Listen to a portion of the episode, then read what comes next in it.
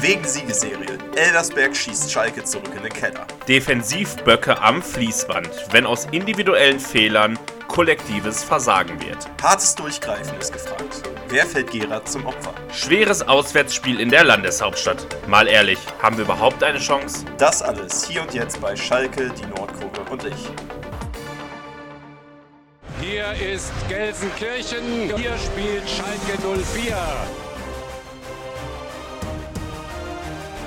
Ihr könnt schon auf die Mannschaft sein!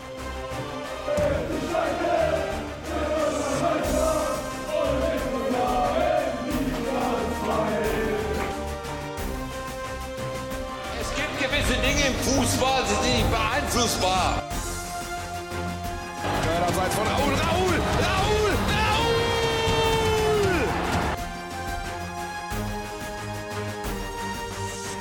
Einfach nur noch irre!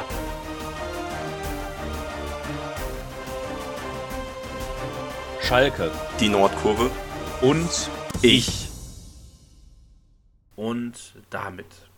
Herzlich willkommen zurück zur nächsten Ausgabe des Podcasts Schalke, die Nordkurve und ich. Letztes Auftreten des S04 vor der Länderspielpause. Zwei Ligasiege in Folge. Da sollte man doch meinen, zu Hause gegen den SV Elversberg sollte es weiter so gehen. Aber nein. Der FC Schalke verliert 1 zu 2 gegen den SV Elversberg.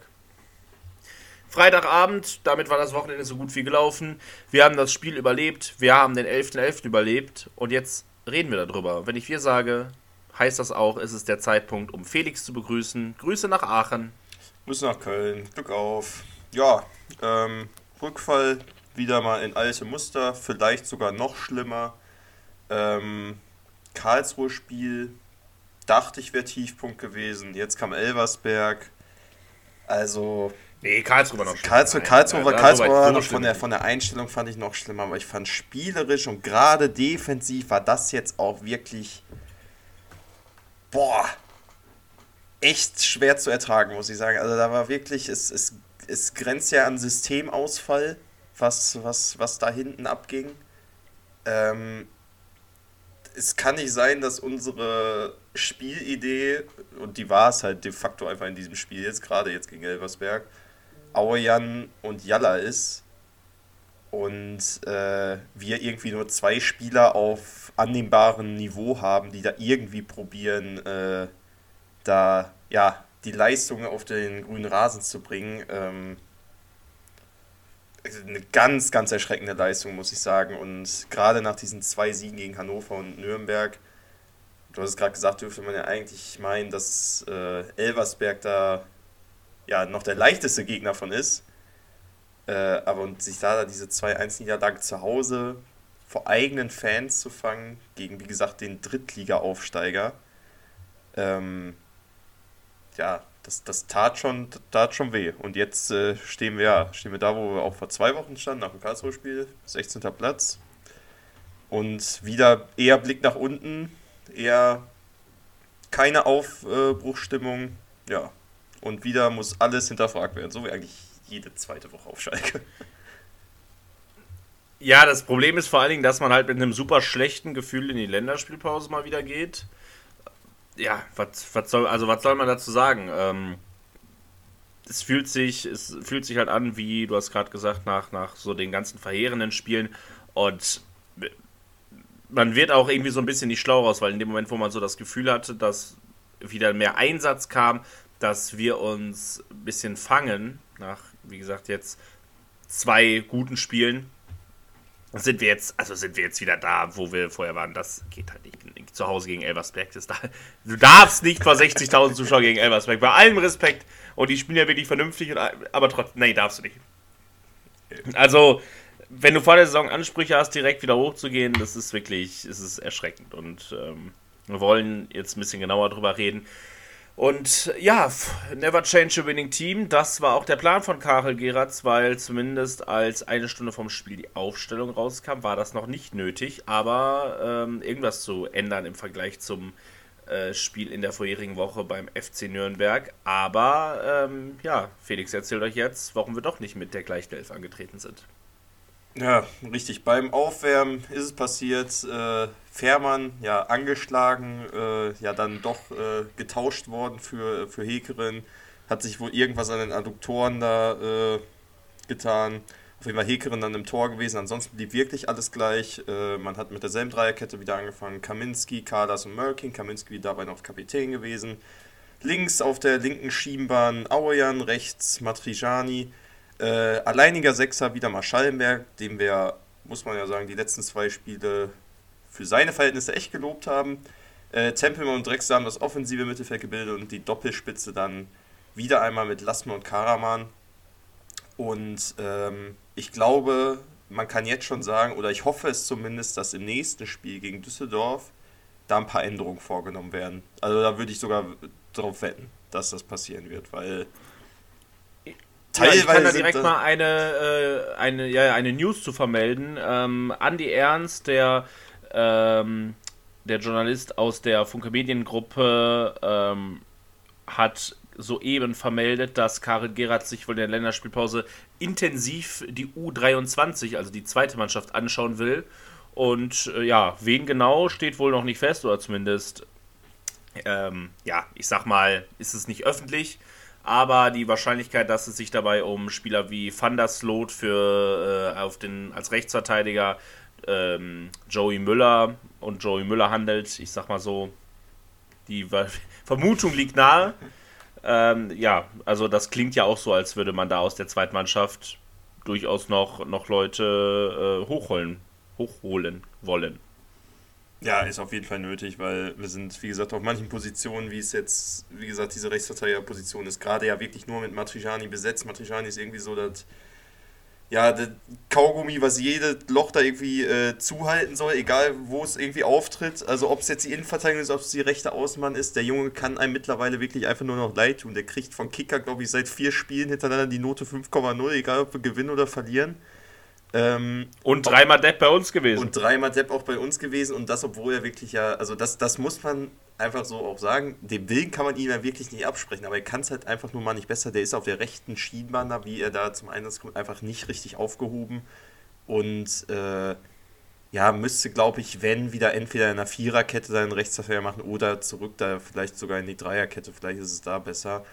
Aber das, was da von ihm von den letzten Wochen kommt, es ist, es ist wirklich einfach unsere Schwachstelle und es ist, jeder Gegner spielt eigentlich genau dasselbe, also hat denselben Matchplan, linke Offensivseite gegen Matrijani rein und dann läuft schon irgendwie. Es, es, reicht halt auch, das muss man ja auch wirklich sagen. Ne? Also, das ist halt so ein bisschen, bisschen das, was mir wirklich, wirklich große Sorgen macht, dass so einfach zu durchschauende Pläne trotzdem immer wieder gegen uns funktionieren. Sicherlich auch da, deshalb jetzt der Versuch, da dann nochmal jemand nachzuholen. Aber vielleicht äh, die als kleine positive News.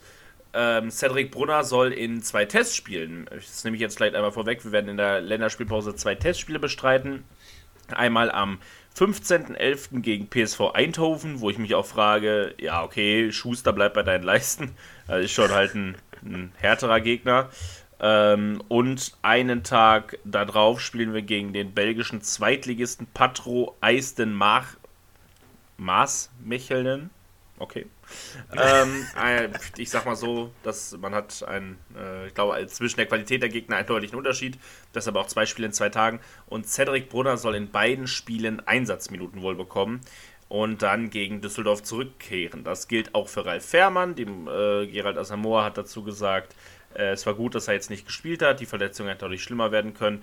Ähm, es ist, ist klug, aber es ist nichts Schlimmes. Es ist keine strukturelle Verletzung. Demnach soll er wieder zurückkommen. Dasselbe gilt, ähm, dasselbe gilt für einen, einen Großteil der Ausgefallenen, außer natürlich die Langzeitverletzten Kreimel und äh, Marius Müller.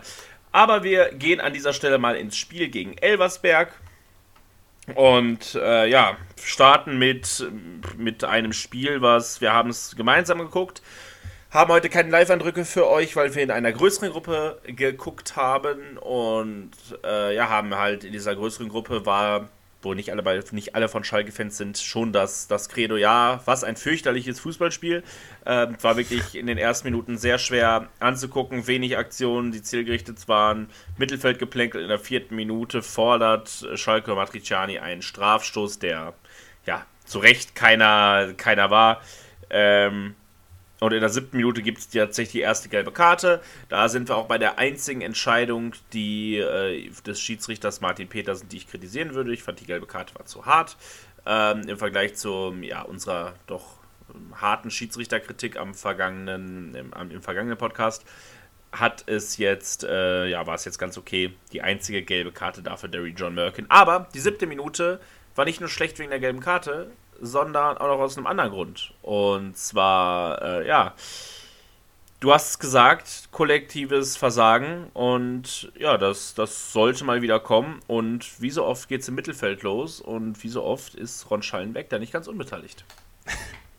Richtig, Ron Schallenberg und Tempelmann kommen beide, Tempelmann muss man auch mit reinnehmen, kommen beide nicht in den Zweikampf. Es gibt äh, Einwurf für Elversberg, Pfeil kriegt den Ball, Schallenberg und Tempelmann, ja, geben einfach zu wenig Druck, sodass Pfeil easy auf äh, Stock legen kann und Stock hat dann wirklich, also ich glaube im Umkreis von 15 Metern kein Mann irgendwie neben sich, kann den Ball nach vorne tragen äh, bis zur Strafraumkante. Schallenberg und Tempelmann mit einem Ball überspielt gewesen, heißt also in der Mitte war gar kein Gegenspieler mehr da, nur noch, er ist also alleine auf die Dreierkette zugelaufen und da muss man auch sagen, also was Kaminski und Karlas da machen, gerade Kaminski, der so gar nicht weiß, wo er hin muss, äh, vertritt sich da noch halb und äh, richtig, ja, was, ich weiß nicht, ob es ein Missverständnis war oder ob sie überhaupt miteinander geredet ja, haben. Keine Ahnung. Es war ein kollektives Totalversagen, richtig. Ähm, wie gesagt, keiner wusste, wo er, wo er hin sollte. Dadurch äh, Stock immer noch äh, am Ball, kann fast bis in den Strafraum rein und dann, ja, da muss er einfach nur den Ball äh, rechts und in die Ecke legen und es steht 1 zu 0. Wobei man auch hier sagen muss, wir hatten es dann hinterher noch diskutiert. Hekerin, den, den kann man, denke ich mal, halten. Der kommt, der ist nicht komplett den sollte platziert. Man halten. Ich sage, den sollte man halten. Äh, springt meiner Meinung nach viel zu lasch ab. Ähm, hat da ja irgendwie dann so keine Chance wirklich dann auf den Ball. Und äh, ja, dann steht es halt 1-0 und boah, ey, ich weiß noch, wie wir da saßen und uns einfach nur so verdutzt in die Augen geguckt haben. Ich habe nämlich sieben Minuten vorher, habe ich noch äh, zu anderen Leuten gesagt, mit denen wir geguckt haben, heute rege ich mich nicht auf, brauche ich nicht. Wir, wir, hatten ja auch unsere Tipps, haben ja echt was anderes gesagt mit 3-0 und 3-1, meine ich war es. Ähm, ja, und da wurde es, glaube ich, da, da wurde es dann das erste Mal richtig laut, weil das war wirklich ein Top 3 der schlimmsten Gegentore, glaube ich, diese Saison. Garantiert. Ja, auf jeden Fall. Also, Garantiert. Wie lange der laufen kann, das ist also, unglaublich gewesen. Es ist wirklich unfassbar und äh, ja, dann kriegst du halt da das 1 zu 0 und Elversberg, ich weiß nicht, mit wie vielen Fans waren die da? 1000, 1500. 1500, äh, 1500 Leute jubeln und der Rest ist wirklich totenstill für ein paar Minuten. Also es sind alle komplett schockiert, was sie da auf diesem Feld da gerade gesehen haben. Es war geisteskrank schlecht verteidigt. Es ist unfassbar gewesen, wirklich. Ja. Also, und das in der siebten Minute, direkt, sag ich mal, der Schock, äh, ja, der, muss man auch sagen, sich, äh, aus dem wir uns nicht so ganz äh, befreien konnten, wie ich finde. Ja, nochmal einmal vielleicht ein Wort zu den Elversberger Fans. Äh, klar, nur anderthalb tausend ist aber auch ein winziger Verein, natürlich der kleinste mit Abstand in der zweiten Liga. Und ähm, Elversberg hatte auch noch eine interessante Statistik, eine eigene Statistik äh, vor dem Spiel. Vor zwei Jahren hat Elversberg halt in der Regionalliga vor 180 Zuschauern gespielt. Also ja. Ich sag mal so, äh, die haben in den vergangenen zwei Jahren ging es da gut hoch für die. Ähm, zurück ins Spiel. Du hast gesagt, Schockstarre danach. Ja, dann wenig, wenig von, von beiden Seiten. Elversberg in der Defensive stabil, wir ohne Zugriff, äh, vor allen Dingen in dieser, in dieser Zeit dann so rund um die, rund um die 15. Minute. Ja, und ähm, dann nach 20 Minuten ähm, ja, ging es dann, ging's dann so, so, so weiter, dass wir absolut nicht in die Zweikämpfe gekommen sind. Unglaubliche Lücken in unserer Hintermannschaft. Also man kann es gar nicht anders sagen als nicht zweitligawürdig, was anderes kann man da wirklich nicht zu sagen. Äh, ja, Stock legt aus dem Halbfeld nach links ab, Strafraumkarte, äh, ja, und Yannick Rochelt, der links außen von Elversberg, ähm, ja, nimmt den Ball ganz, ganz in Ruhe an, 20 Meter vom Tor, keiner hält einen Fuß vor, keiner macht einen Schritt rein, schlänzt den Ball aufs lange Eck, äh, ja, der Ball springt dann vom linken, in, vom rechten Innenpfosten ins Tor. Ähm, ja, ich, es herrschte Uneinigkeit darüber, ob Hekeren auch in dem Tor mit drin ist, in meiner Wahrnehmung schon. Er steht nämlich viel zu weit rechts aus, äh, aus Torwartsicht, aus, äh, aus Schützensicht zu weit links, sodass er halt das lange Eck komplett aufmacht, ne? Und das, das darf halt, das darf eigentlich halt nicht passieren. Und das ist halt ein junger Torwart, der hat noch nicht viel Spieler, soll uns da jetzt, also wirklich, jetzt soll jetzt gar keine Hate gegen Justin Hekeren sein, der wusste wahrscheinlich bis 20 Minuten vor noch gar nicht, dass er überhaupt spielt. Dementsprechend, ja, ist er da so ein bisschen, hat er so ein bisschen Welpenschutz, aber bei beiden Toren war er auf jeden Fall mit drin und ja, da steht, sind 21 Minuten auf Schalke gespielt an einem Freitagabend und du liegst 0-2 gegen Elversberg zurück. Wenn ein Rudi Assauer das sieht, der dreht sich im Grab um. Mehr kann man da echt nicht zu sagen. Es ist ja. beschämend, es ist peinlich. Äh, peinlich trifft es echt ganz gut. Man kann da halt auch wirklich nicht mehr viel zu sagen. Also, es ist halt einfach kein es ist Fußball, ja auch nicht so, dass, dass es, das ist es. Ja, halt so. natürlich, ja natürlich, natürlich läuft es dann auch. Natürlich läuft es auch unglücklich. Also es steht 0-2. Wir haben am Ende äh, nach 90 Minuten einen Expected Goal Wert von Elversberg von 0,55. Ja, die waren halt mega effizient, aber äh, musst du dich halt auch fragen, warum du überhaupt diese Chancen dann zulässt. Ne? Also trotz, trotz dieser Expected Goals Wert äh, haben wir halt fünf Schüsse aufs Tor zugelassen. So, Schalke hat dreimal aufs Tor geschossen. Dreimal ja. im gesamten Spiel. Und man muss auch sagen, die Schüsse, die wir halt zugelassen haben, da waren jetzt klar, das Ding jetzt von, von, von Rochelt war auch äh, individuelle Klasse von ihm, aber es war auch jetzt wirklich, es waren ja pure Einladungen, auch teilweise für den Gegner da zu Top-Chancen zu kommen. Und da ist dann auch, selbst wenn der Expected Goals Welt da unter 1 liegt, äh, ist das das erste Ding ein ganz sicheres Tor gewesen, wie wir da verteidigt haben. Und beim zweiten, ja, wenn du halt dann so einen äh, in der Mannschaft hast, der den so da reinzirkeln kann, dann noch mit dem Stellungsspiel, mit dem schlechten Stellungsspiel von Hegeren, dann steht es halt zack 2-0 und dann, ja, ähm, hat man danach, fand ich, auch die ersten Pfiffe schon gehört in der Arena, wobei man trotzdem sagen muss, ja. Respekt, es trotzdem wurde noch weiter angefeuert, klar nicht mehr, nicht mehr mit dem Enthusiasmus wie in Minute 1, aber man hat die Mannschaft nicht komplett aufgegeben. Und äh, ja, nach 30 Minuten hat wir dann, hatten wir dann mal endlich unsere erste Möglichkeit, so richtig, die erwähnenswert ist. Ähm, natürlich ist es ein Eckball. Das ist das Einzige, was, glaube ich, gerade irgendwie Gefahr ausstrahlt nach vorne. Ähm, Aujan flankt den Ball an den ersten Pfosten, wo Lassmer verlängert. Irgendwie prallt die Kugel dann in den Rückraum zu Matrijani und äh, der zieht mal ab. Knapp am Pfosten vorbei, aber das war irgendwie so ein ja, Hauruck-Moment, glaube ich, für, für die Mannschaft, weil wir dann gerade über Tempelmann und Karaman das Spiel endlich mal wieder so ein bisschen zumindest auf unsere Seite ziehen konnten und so ein bisschen mehr, zumindest im Ansatz nach vorne aktiver wurden, ein bisschen mehr die Tiefe gesucht haben, ein bisschen, ja, ein bisschen mehr Dynamik vor allem ins Spiel reingebracht haben und ein bisschen mehr, ja, Hektik will ich es nicht nennen, aber äh, zielstrebiger nach vorne gespielt haben, glaube ich. Und äh, ja, dann sollten wir uns doch Gott sei Dank irgendwann mal dafür belohnen. 35. Minute, äh, Tempelmann treibt das Spiel in der Phase wirklich gut an, legt den Ball zu Karaman, der verliert erste Ball, Ball kommt aber zurück. Äh, ja, dann ist er mit der Hacke zur Stelle. Ich sage, er bin der Erste, der sagt, lass die Hacke weg, aber da kann er nicht anders, als den Ball mit der Hacke zu nehmen. Äh, ja, Jeckel klärt zur Ecke. Und die Ecke, du hast schon gesagt, nur Gefahr nach Ecken. Bringt Erfolg. Äh, Aujan bringt den Ball in die Mitte. Karaman Kopfballtor. Ganz klassisches Eckballtor ja, läuft sich da toll frei. Äh, muss man auch sagen, Elversberg äh, schläft da völlig. Karaman kann da richtig gut hochsteigen. Ähm, ja, und äh, dann hast du auch gemerkt, dann zündest du das Stadion natürlich wieder an. Die Mannschaft auch wieder, äh, ja, hast du, hast du, wirklich, hast du wirklich gesehen. Ähm, drei Minuten später dann auch fast der Ausgleich. Lassen verlängert den Ball wieder mal auf Karaman und der scheitert am Ende am sehr gut reagierenden Torwart Christoph. Elversberg klärt daraufhin den Ball, aber da hätte es durchaus schon 2-2 stehen können. Wir hatten, als wir zusammen geschaut haben, die Hoffnung gehabt, dass wir doch vor der Pause zum Ausgleich kommen. Ähm, ja, am Ende hatten wir in der 40. Minute noch eine, noch eine gute, gute Chance. Durch wen? Natürlich durch Karaman. Ähm, Drexler, der ablegt auf ihn, toller Schuss, aber ähm, ja, Feil klärt den Ball dann zur Ecke, die nichts mehr einbringt. Und äh, ja, die, die letzte erwähnenswerte Situation in der ersten Halbzeit ist dann die gelbe Karte für Kenan Karaman, der es, was ich sehr interessant finde, kaum glauben kann, dass er dafür die gelbe Karte sieht. Ähm, ganz klar. Grätsche mit offener Sohle, ja, ja. Äh, völlig, völlig berechtigt. Da war natürlich noch ein bisschen Unruhe im Stadion, aber da hat Martin Petersen völlig richtig auf Gelb entschieden. Halbzeit und trotzdem fand ich, hatte man das Gefühl, ähm, dass man jetzt kommt, dass jetzt wieder, dass jetzt langsam man aus diesem Tiefschlaf der ersten 30 Minuten aufgewacht ist und man wieder so ein bisschen mehr Offensive schafft. Das war, deutete zumindest die letzte Viertelstunde des äh, ersten Durchgangs an.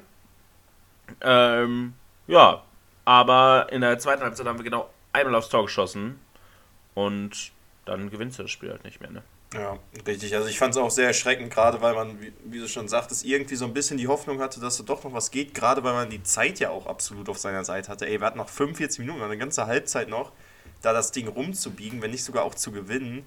Und da kam wirklich so, so wenig. Also es gab nochmal eine strittige äh, Situation, was ja strittig eigentlich nicht. Spannende Situation, 49. Spielminute dann, äh, wo es den Videobeweis gibt. Ähm, Matriciani wird im Strafraum gelegt Petersen guckt sich das Ding an und äh, ja, lässt dann weiterspielen. Kein Elfmeter, also für Schalke war auch, fand ich zu Recht, beide gehen mit gestreckten Beinen in den, in den Ball. Und äh, das wäre echt zu wenig gewesen. Und danach war es echt ein sehr, sehr zähes Spiel. Elversberg macht es so einfach gut, die haben es eklig gemacht. Ähm, hinten rumgespielt, auf Konter gewartet und wie gesagt, wir hatten ja wirklich keine Idee, diese äh, ja, dieses Mauerwerk irgendwie zu über, überspielen.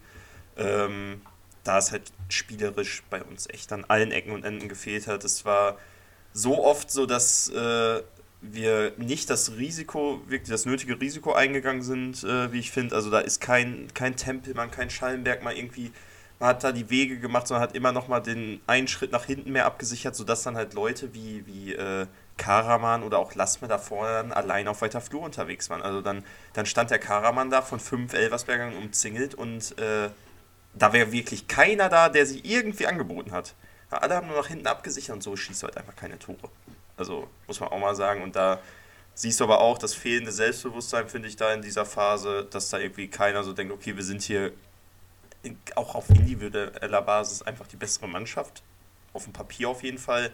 Aber das hast du einfach, das hast du nicht gesehen. Die haben sich alle eingeschissen, teilweise gerade in den Angriffen. Und ja, deswegen ist auch wirklich in dieser Halbzeit dann nicht mehr viel passiert. Ja, aus und das Einzige, wo es dann halt die großen Torchancen gab, war wieder nach haarsträubenden äh, Fehlern und kollektiven Vollversagen, 56. Minute. Mörkin leistet sich da einen riesenschlimmen Fehlpass. Schnellbacher ähm, schaltet dann relativ schnell um und äh, Hekeren passt dann in dem Moment sehr, sehr gut auf und verhindert halt, dass es dann da ganz schnell 3-1 stehen könnte. Ähm, ja, und weiterhin hat trotzdem Elversberg dann auch immer wieder Möglichkeiten, setzen immer wieder Nadelstiche zur richtigen Zeit, ohne richtig gefährlich zu werden. Ähm, in der 58. Minute hat dann ähm, Lassmann nochmal einen Abschluss, wo er dann aus sehr spitzen Winkel die Latte trifft. Aber auch da fand ich, war es sehr, sehr bezeichnend, dass es eigentlich eine Position von, äh, von wo er aus flanken sollte oder normalerweise würde eigentlich. Aber es ist niemand in der Mitte und so muss er den Abschluss halt selber nehmen. Und äh, ja, dadurch wird es dann halt gefährlich, weil es ein guter Schuss ist, aber ja, am Ende mündet es halt auch nicht im Tor und auch wieder nicht in einem Schuss aufs Tor. Ja, Drexler, der sich echt aufgerieben hatte, auch ein bisschen Schmerzen hatte, 58. Minute runter. Danny Latzer, Siegtorschützer aus der vergangenen Woche, äh, ja, kommt rein, und in der 60. Minute hatten wir einen Auejan-Freistoß. Und ein Auejan-Freistoß aus einer ähnlichen Position, wie, in, äh, wie es bei, beim 2-1 äh, der Fall war im, gegen, gegen Nürnberg. Und der Ball kommt gefährlich auf, ja, auf wen wohl? Auf Karaman. Und da sind wir beim einzigen Schuss aufs Tor. Super Kopfball und Christoph, herausragende Parade, muss man sagen, wirklich, äh, dafür, dass der halt ähm, kein, kein, äh, kein Torwart ist, der ich sag mal, jetzt so groß auf dem, groß auf dem Radar in der, in der zweiten Liga bisher aufgetreten ist. Richtig starke Parade, er fischt den Ball da von der Linie. Ja, hätte der Doppelpack von Karaman sein können, so leider nicht. Ja, und das war dann in der 60. Minute tatsächlich der letzte Schuss aufs Tor. Und ich fand die erste Viertelstunde, da hast du nochmal ähm, hast du nochmal wirklich gesehen, so von Minute 46 bis 60, aber dann die letzte halbe Stunde, boah. Nee, da war sehr, wirklich, sehr da kam gar nichts mehr. Und da Geratz wollte dann auch noch in der 75. Minute nochmal Schwung von der Bank zumindest bringen. Topkampf für Tempelmann, äh, Terodde für Lassme. Muss, muss ich auch nochmal ein kleiner Punkt nochmal zu Lassme. Also wir hatten, ihn, wir hatten ja eigentlich gehofft, dass er unter Geratz hier jetzt richtig aufblüht, aber das ist wirklich bis jetzt, äh, also das ist gar nichts.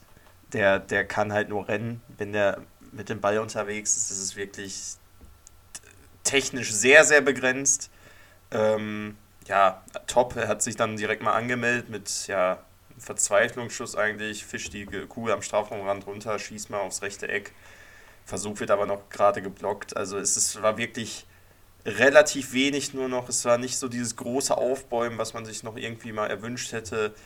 Für die letzten fünf Minuten kam dann nochmal ja, die volle Kapelle, also nur offensiv gewechselt. Idrissi für Matrijani, Kabadai für Merkin, also zwei Verteidiger raus, zwei offensive Mittelfeldspieler rein. Sollte aber auch nichts wirklich, nicht wirklich was, äh, was bringen.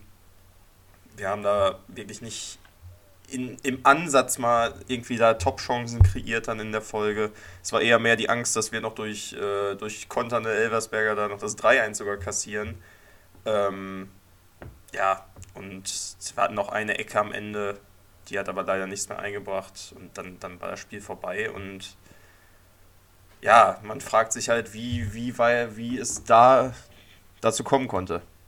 So jetzt über die ganze Zeit, dass du jetzt wirklich da jetzt im Endeffekt stehst und dass irgendwie das Unmögliche passiert ist. Du, du verlierst aber gegen den Drittliga-Aufsteiger aus Elversberg, der vor zwei Jahren, wie gesagt, noch Regionalliga gespielt hat. Da sind Leute in dem Kader gewesen, die haben äh, noch niedriger gespielt, teilweise vor, vor ein paar Jahren. Und wir haben da teilweise sogar, ich will nicht sagen gestandene Bundesliga-Profis, aber Profis mit. Bundesliga-Erfahrung, Profis vor allem mit Zweitliga-Erfahrung. Und dich da so bespielen zu lassen und äh, ja, so zu Sau machen lassen, ist schon äh, Ja, völlig hergespielt, völlig herspielen lassen. Ja. Also wir haben uns das zu Hause. herspielen lassen. Das ist halt also einfach erschreckend. Ja, so ein, ein Drexler hat halt 81 Bundesligaspiele. Ich finde schon, dass das ein gestandener Bundesligaspieler ist. Auch ein Karaman, der ja wirklich gut war, hat 123 Bundesligaspiele. Das musst du dir halt auch echt mal überlegen, ne? ähm, dass der da halt schon wirklich hat. Auch ein Kaminski mit 63, also ähm, das ist schon. Na, es ist schon Ähm, erschreckend, dass es dann gegen Leute schon- wie Pfeilstock und so dann nicht reicht, ne? Also, Ja. aber ist- auch bezeichnend, was, was falsch läuft und äh, auch hoffentlich Ja. nochmal ein Zeichen dafür jetzt. Wie gesagt, gerade schon drüber gesprochen, dass das Gerard sich da in der U23 da jetzt äh, ein paar Leute anguckt, ist ja einfach auch ist nachvollziehbar und vor allem notwendig. Also du siehst ja, dass die Leute es hier einfach nicht bringen und auch nicht mit dem teilweise, nicht jeder, nicht mit dem Einsatz, glaube ich, da reingehen, der es einfach erfordert oder den es erfordert, da unten aus dem Keller in der zweiten Liga mal rauszukommen. Weil, wie gesagt, zwei Spiele in Serie gewonnen, cool, aber so wird das nichts. Gerade bei solchen Spielen wäre das jetzt hier ein Hamburger SV gewesen oder wäre das jetzt schon das Düsseldorf-Spiel gewesen und wir hätten das verloren. Ich glaube, wär, hätten wir hier hätten wir wahrscheinlich anders drüber gesprochen, weil es einfach wahrscheinlich gerade nicht unser Maßstab ist. Aber Elversberg, bitte dich. Bei allem Respekt wirklich. Also, aber das ist. Hätte ich mir nicht, nicht träumen lassen können. Irgendwie hätte ich mir nicht vorstellen können, dass wir diese Saison, dass wir sagen, okay, wir haben gegen Elversberg verloren, gegen Wiesbaden unentschieden gespielt. Osnabrück kommt noch. Mal gucken. Ja. Ähm, vielleicht mal ein paar Zahlen dazu. Also am Ende steht, äh, stehen 1,5 zu 0,5 Expected Goals für Schalke. Am Ende stehen 23 zu 13 Schüsse für Schalke.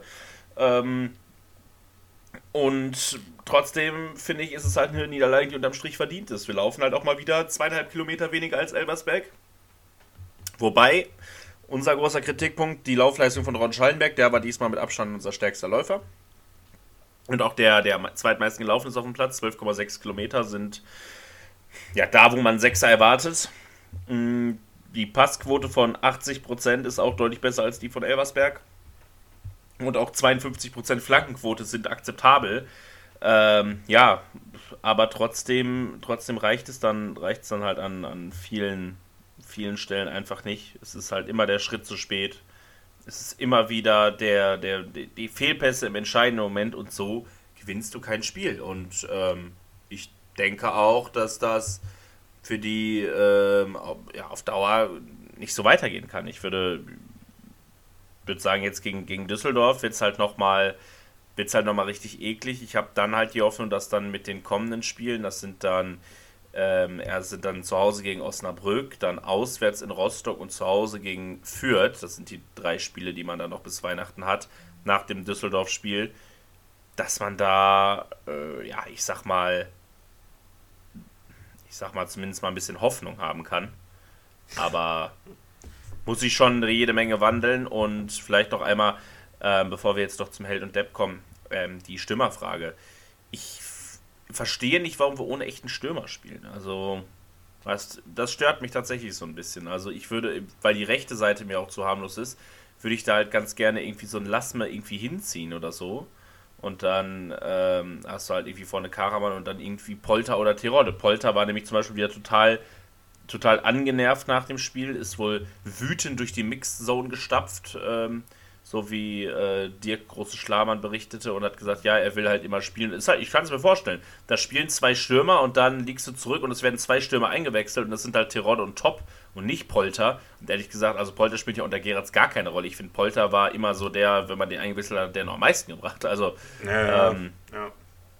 Aber ich verstehe den Punkt auf jeden Fall. Gesagt, da, da muss da, also, dass du Lass mir da auf Außen ziehen, ziehen willst oder solltest, vor allem Tempo dann über die Seite, Karaman vielleicht ein bisschen mehr dann über die linke Seite, dass einfach du vorne einen hast, weil das muss man halt dann äh, lass mir noch lassen, also nicht nicht lassen, sondern äh, muss man einfach sagen, der hat halt keine guten Abschlussqualitäten.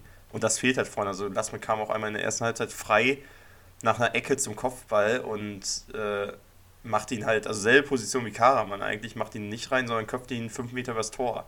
So, und ich bin mir sicher, Tirode oder auch ein Polter hätten den da gemacht. Also ich verstehe auch nicht, warum da jetzt nicht mehr der äh, Stoßstürmer so anscheinend gebraucht wird, wie wir ihn eigentlich bräuchten, weil ganz ehrlich, mit Tempo kann man gar nicht mehr so viel argumentieren, finde ich, was ja bei Lass mir immer so das Argument ist, weil wir einfach nicht tief spielen. Also unser tiefes Spiel existiert einfach ja nicht so wirklich so dass wir mal durch die Mitte uns durchkombinieren und dann so ein Steckball spielen. Das ist meistens halt über außen und da läuft halt auf einmal dann unsere läuft auf der einen Seite halt Auejan rum und auf der anderen Seite halt ein Henning Matriciani, der nicht flanken kann.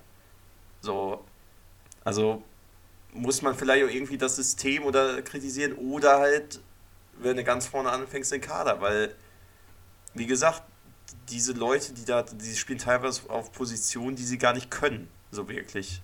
Und ja. äh, deswegen muss jetzt, also ich, ich würde es mir wünschen, dass, dass, äh, dass Gerard da irgendwie so ein Thunderstorm oder was hochzieht jetzt.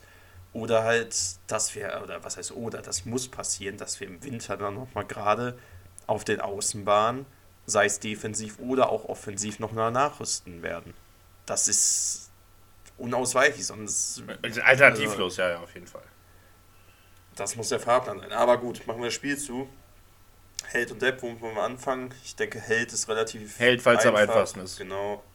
Äh, Kenan Karaman, klar, gefeitet, der Einzige, der irgendwie annähernd an seine Leistung gekommen ist. Man kann bemängeln, dass er noch irgendwie so, also abschlusstechnisch noch nicht ganz auf der Höhe war in dem Spiel. Ich, er ist Rechtsfuß, meine ich. Er kam oft auf der linken Seite zum Abschluss, will dann da immer noch den Haken ziehen und ihn auf rechts ziehen.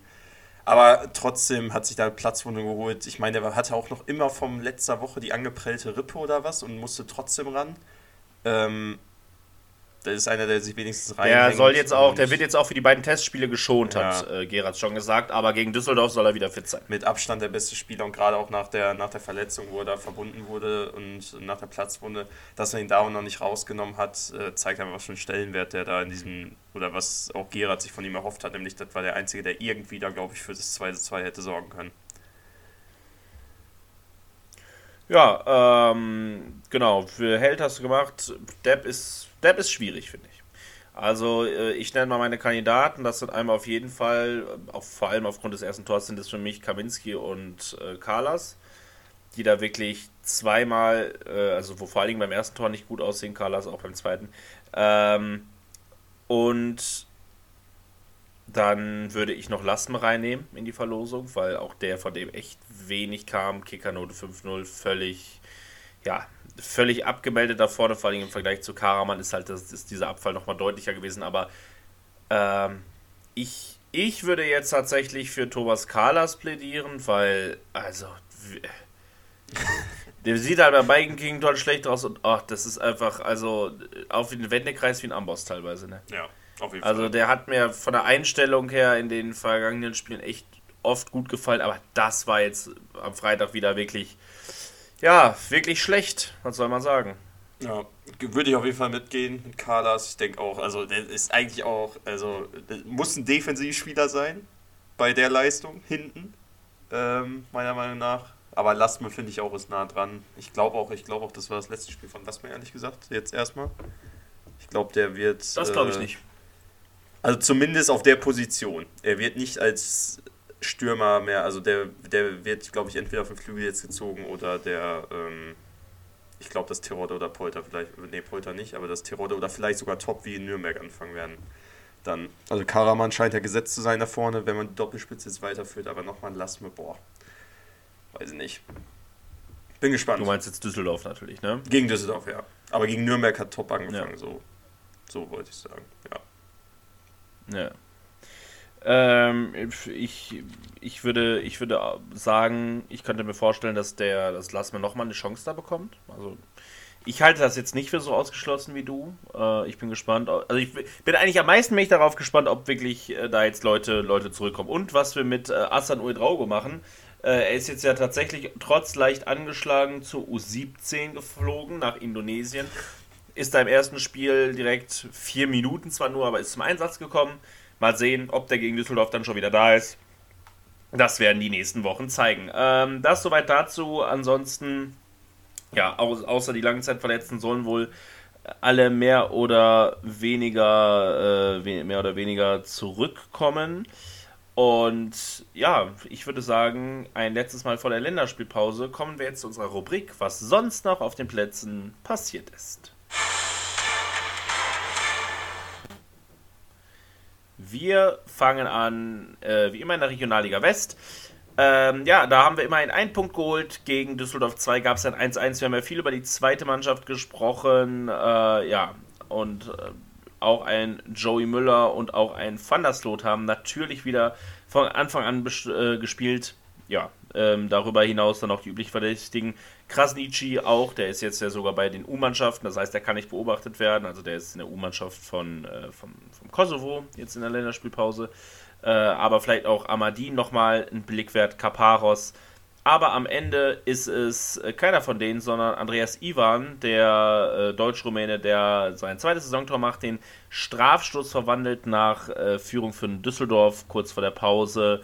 Ja, und äh, damit 1-1 Schalke da auf Platz 7. Wir gehen ins vermeintliche Topspiel, äh, was parallel zum Schalke-Spiel in Elversberg lief, und zwar Pauli gegen Hannover. Und äh, ja, also wenn man das hört, denkt man an ein spannendes Spiel und an viele Tore. Das habe ich auch gedacht. Äh, Gab es nicht. Äh, es ist am Ende ein emotionsgeladenes, aber torloses 0 zu 0 am Ende. Ähm, ja, da hätten auch beide Mannschaften kein Tore verdient. Hannover mit einem Expected Goal Wert von 0,09, äh, Pauli mit 0,49. Äh, ja, die Story des Spiels ist leider abseits des Platzes äh, mit einem, äh, ja, was soll man sagen, äh, völlig überzogenen, ähm, gewalttätigen Einsatz der, der Polizei Hamburg äh, gegen, gegen Teile der, gegen Teil der Fanszene, wo natürlich immer man, ja, noch weitere Leute in Mitleidenschaft zieht, was natürlich einfach passiert, wenn man äh, wieder mal einen Block mit Tränengas füllt. Äh, Paok lässt grüßen. Es ist mal, ach, ich, ich habe ehrlich gesagt nach dem Spiel und nach dem Wochenende jetzt nicht die Kraft, mich nochmal aufzuregen. Ähm, ja, das ist es einfach mal wieder eine Katastrophe, wie mit Fußballfans umgegangen wird. Es wird mit, äh, mit Fußballfans umgegangen wie mit Verbrechern und auch alle über einen Kamm geschert, weil ich nehme halt einfach in Kauf, dass da auch irgendwelche Kinder, diverse Unbeteiligte zu Schaden kommen. Ja, und das ist halt einfach so, das ist das Vorgehen der Polizei in Deutschland in Fußballstadien und ähm, ja, ist eine Katastrophe. Ich hoffe, dass ich sowas nie in einem Stadion erleben muss. Ähm, ja, es wird natürlich auch mal wieder keine Konsequenzen geben, weil ähm, ja, die Anonymität, die durch die, ja, durch die Vermummung der Polizeibeamten da existiert, ist natürlich eine Katastrophe. Aber ähm, das ist sicherlich äh, eine Story, die ähm, jetzt hier nicht weiter ausführe. Ich finde es nur mal wieder absolut zum Kotzen und es geht mir übertrieben auf den, auf den Keks. Und ich hoffe, dass da niemand ernsthaft zu Schaden gekommen ist und äh, hoffe, dass vielleicht mal irgendwann ein Umdenken stattfindet, wie man mit Fußballfans umgeht, dass das nämlich tatsächlich auch Menschen, Familienväter oder Mütter und Kinder sind, die da im Block stehen und nicht einfach irgendwelche gewalttätigen Idioten, weil das scheint die Polizei in Deutschland leider zu denken, beziehungsweise ja. die Sicherheitsbehörden. Dem kann ich mich nur anschließen, aber du hast es gesagt, weiter mit Fußball. Ähm, gehen in Samstag rein, Paderborn zu Hause gegen Nürnberg, Nürnberg nach der Niederlage gegen Schalke, ja, auf Wiedergutmachung aus und ja, hat funktioniert. Richtig gute erste Halbzeit gespielt. Kastrop, Ukunuki und Schleimer stellen innerhalb der ersten 45 Minuten auf 3 zu 0. Kastrop bringt dann seine eigene Mannschaft dann auch in Bedrängnis, holt sich die komplett verdient rote Karte ab. Ähm, ja, haut den da er war auch wieder überrascht. Ja, also das ist wirklich, trifft, den, trifft sein Gegenspieler da oberhalb des Sprunggelenks mit offener, äh, Sprunggelenks offen, mit offener Sohle im vollen Tempo. Also, äh, ja, braucht man sich nicht wundern. Zwei Spiele auch gesperrt, jetzt meine ich. Ähm, und ja, Grimaldi kann Nur? auch mal. Ich habe es nicht, nicht gesehen, aber ich, ja, ich hätte fast, meine, ich hätte fast waren gesagt, zwei Spiele, ich habe es gerade gesehen. Ich finde es ein bisschen wenig, aber. Grimaldi hat auf jeden Fall noch das äh, Anschlusstor geschossen für Paderborn, 1 zu 3, aber Nürnberg hat es dann doch am Ende ja, verdient nach Hause gebracht, verdient seine verteidigt und äh, steht auf Platz 8, 21 Punkte und hält den Anschluss an die Aufstiegsplätze. Ja, wir gehen zum ja, eigentlichen Topspiel des äh, Spieltags. Holstein Kiel empfängt den Hamburger Sportverein und ja, ähm, Steven Skripski, ein guter alter Bekannter, bringt äh, Kiel in Führung und in der zweiten Halbzeit wird es wild. Pichler stellt auf 2-0 und innerhalb von 10 Minuten durch einen Doppelpack von Robert Glatzel gleicht der HSV aus. 2-2, aber in dieser offensiven Drangphase des HSV, äh, ja, was soll man sagen? Vergessen sie komplett das Verteidigen, laufen zweimal im Konter. Finn Porat 83. und Jonas Sterner 88. stellen auf 4-2 und in diesem, ich sage mal, Nordduell gewinnt am Ende äh, Kiel und Hamburg tatsächlich jetzt mit ähm, sechs Auswärtsspielen, nur einem Sieg und tatsächlich steht wohl, äh, wie, wie verschiedene Medien berichten, Tim Walter äh, in der Kritik und äh, ja, auf Platz zwei, aber trotzdem irgendwie im Fokus der Abschlussliste. Äh, das wird natürlich noch aus Hamburger Kreisen dementiert, aber mal sch schauen, was da passiert. Auf jeden Fall Pauli weiterhin auf 1, Hamburg weiterhin auf 2. Ja, kommen wir zum Abstiegskracher des Spieltags. Braunschweig gegen Osnabrück. Braunschweig 18. gegen Osnabrück den 17. Ja, und oh, war ein ordentliches Spiel, würde ich sagen. Braunschweig gewinnt mit 3 zu 2. Vor allem die letzten Minuten.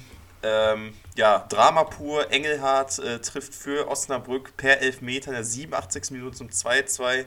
Äh, für alle im Stadion denke ich, glaube ich sogar, sie dachten, gut, Spiel ist jetzt durch. Das war der Lucky Punch, aber nein, Bikacic sollte nochmal äh, netzen dürfen für Braunschweig. 90. plus 8 trifft zum 3 zu 2. Es wird minutenlang überprüft, ob ähm, fünf Minuten sogar an der Zahl. Über fünf Minuten. Ob Bikacic da wirklich im Abseits stand. Äh, stand er nicht. Tor zählt, Braunschweig eskaliert seit sehr, sehr langer Zeit mal wieder ein Sieg für die Braunschweiger und äh, ja, springen so sogar an Osnabrück vorbei. Wir haben jetzt wieder einmal Bewegung unten im Keller. Wir haben einen neuen Tabellenletzten mit Osnabrück 18. Braunschweig 17.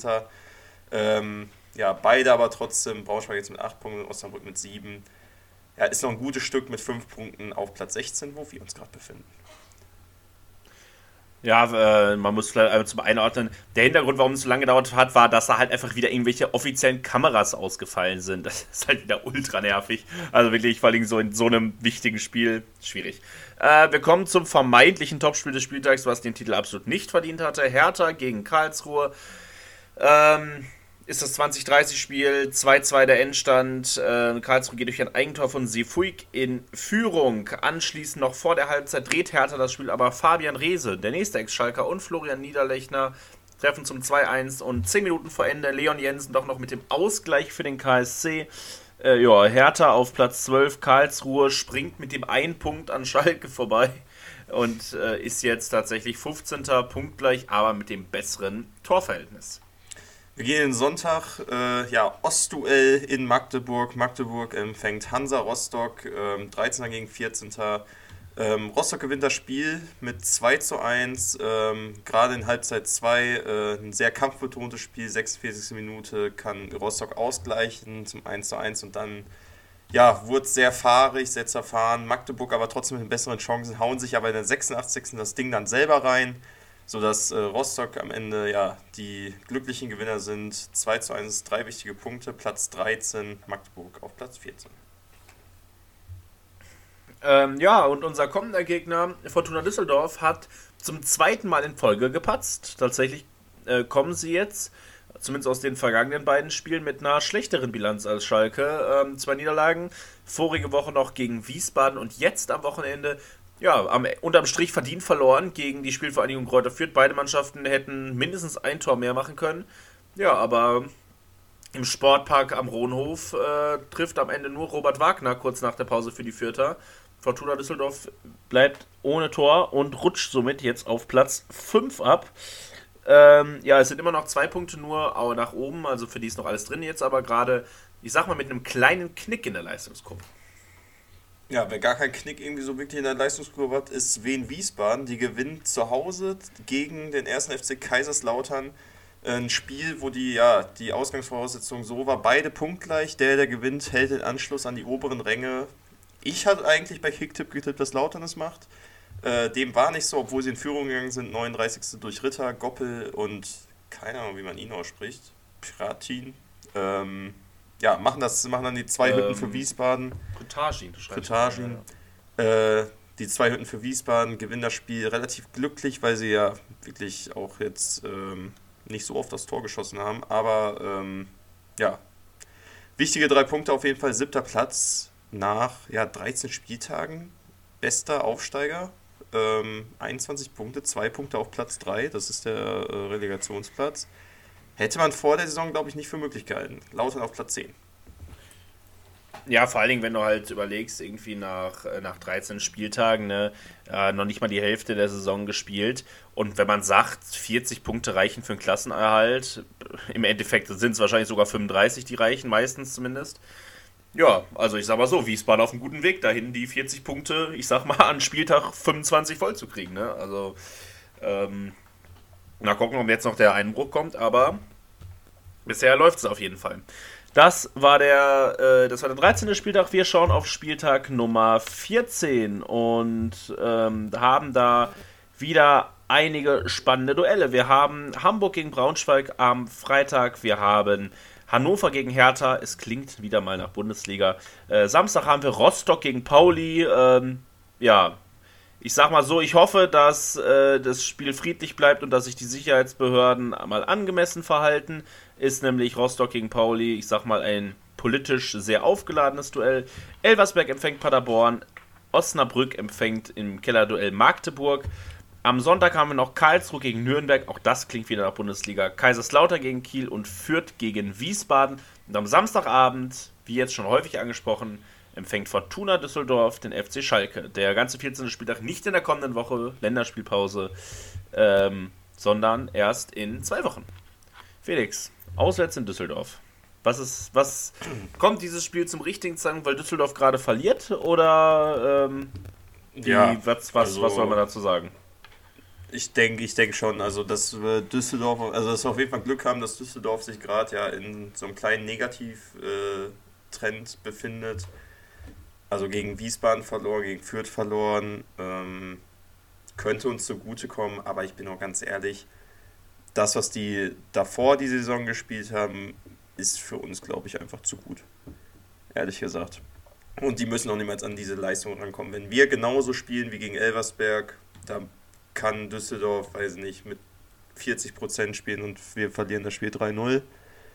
Ich hoffe aber, dass wir oder dass Geratz da jetzt die richtigen Schlüsse aus dem Spiel zieht, da mal ordentlich auf den Putz haut und es auch wirklich da vielleicht nochmal so Zeichen gibt, wie nach dem Karlsruhe-Spiel, wo du einen Baumgartel auf die Bank äh, gesetzt hast, äh, dass man sowas vielleicht nochmal irgendwie da in diese Richtung nochmal ein Zeichen setzen kann, weil danach wurde es ja äh, muss man sagen, besser. Ähm, und dass wir da vielleicht dann irgendwas mitnehmen. tipptechnisch mir fällt schwer eigentlich da, eigentlich da jetzt für Schalke zu tippen. Mir fällt es auch schwer, einen Unentschieden zu tippen. Ich glaube, wir verlieren das Spiel mit 2 zu 1. Mm, ich sage, wir verlieren das Spiel auch und zwar mit äh, 3 zu 1. Äh, ich glaube, dass die individuelle Klasse da irgendwie zu groß ist. Ich habe ja noch die Hoffnung, dass wir in der Winterpause noch nachlegen können, um dann irgendwie zumindest eine Saison in einem gesicherten Bereich der zweiten Liga, falls es in diesem Jahr so einen geben sollte, weil in dem, im vergangenen Jahr gab es ihn ja halt einfach nicht. Ähm, da warst du halt entweder im Abstiegskampf oder im Aufstiegskampf. Irgendwas in der Mitte gab es ganz selten oder erst am 33. Spieltag. Ja, ich glaube noch nicht daran, dass das kommt. Ich glaube daran, dass dann an Spieltag 15 und 16 die, äh, die, die, die Wende kommt und ich, ich fordere mal wieder, ich habe mal wieder Punktforderungen. Äh, ich fordere aus den, aus den letzten drei Spielen vor Weihnachten, 15, 16. und 17. Spieltag, fordere ich sechs Punkte. Das ist das Heimspiel gegen Osnabrück, das Auswärtsspiel in Rostock und das Heimspiel gegen Fürth. Da möchte ich sechs Punkte sehen. Das ist meine, das ist meine, meine Forderung an die Mannschaft und ich hoffe, dass man jetzt in der, in der äh, Länderspielpause vernünftig arbeitet, dass man vernünftig ähm, ja, wieder die Spieler fit bekommt, die wir fit bekommen müssen und dass wir dann gegen Düsseldorf akzeptables Spiel machen, uns nicht da komplett auseinanderschrauben lassen. Vielleicht haben wir ja Glück und wir erwischen guten Tag Düsseldorf wieder mit einem schwachen Tag und wir können da was mitnehmen. Und dann kommen vor Weihnachten die wichtigen Wochen. Vier Spiele noch bis Weihnachten. Äh, jetzt erstmal erholen von diesem mal wieder fürchterlichen Spiel und ja, hoffen, dass es hoffen, dass es besser wird. Ne? Irgendwann äh, ist der Zeitpunkt, wo man langsam anfangen muss, sich da mal von da unten zu verabschieden. Sonst wird es eng. Ähm, das ist das Wort für diese Woche. Ja. An der Stelle würde ich sagen, äh, verabschieden wir euch bis äh, in zwei Wochen. Wir machen in der kommenden Woche auch Pause, außer es passiert irgendwas ganz Verrücktes. Das ist Schalke. ja, nie ausgeschlossen. Bis raus. dahin, macht's gut. Glück auf und ciao, ciao. Glück auf. Tschüss. tschüss.